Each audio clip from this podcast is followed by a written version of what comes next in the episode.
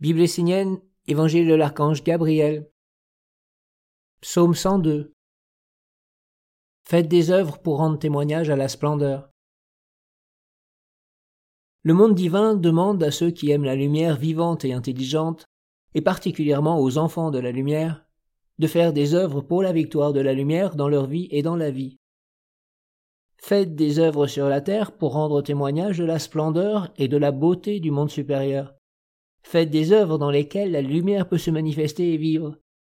Faites des œuvres pour incarner la paix, donner un corps à la beauté, apporter la guérison, le bonheur.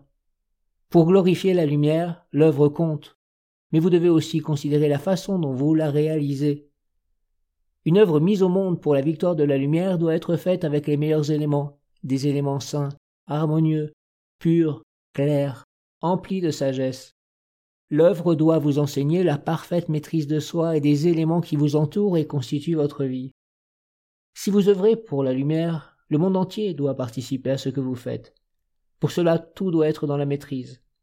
C'est cela l'œuvre de la lumière, une magie sacrée, une symphonie universelle dont vous êtes le chef d'orchestre. Même dans un acte petit en apparence, l'harmonie doit être parfaite. L'univers se réjouit de participer à une œuvre de lumière, et celui qui la réalise doit être porté par une harmonie universelle. Il doit être suffisamment dans la maîtrise pour n'amener aucun autre élément dans la réalisation. Les hommes d'aujourd'hui font des œuvres dans la guerre, la peine, la peur, la confusion, et offrent la conclusion de leur travail sans s'apercevoir qu'ils ont emprisonné des êtres vivants à l'intérieur de leur œuvre, qui sont maintenant enchaînés, brisés, torturés, et influencent négativement tous ceux qui entrent dans leur aura.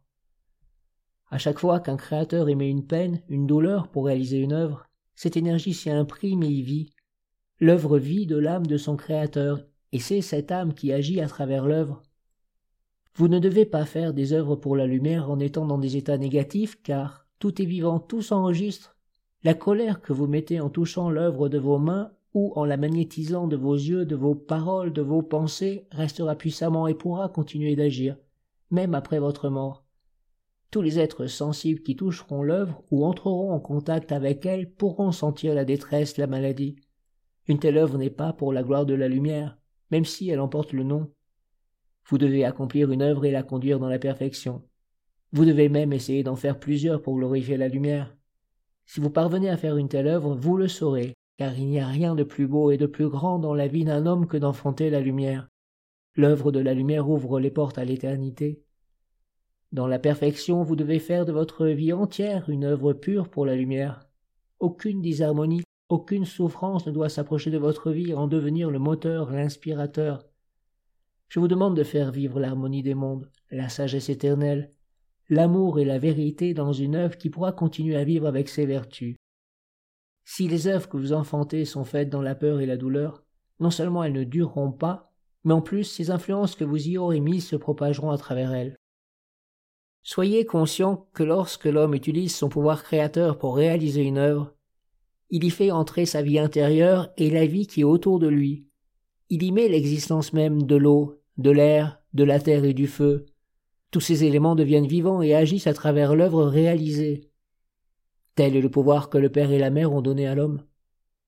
C'est pourquoi je vous demande d'apporter la sérénité, l'intelligence, la clarté, le bonheur, le sens dans chaque œuvre réalisée, surtout si c'est une œuvre pour glorifier le monde divin. Ne créez pas pour la lumière dans de mauvaises conditions, car l'œuvre de la lumière ne saurait être associée à un monde brisé, un monde engendré par l'illusionniste du monde, qui rend les hommes esclaves de la vie par la peur et la faiblesse.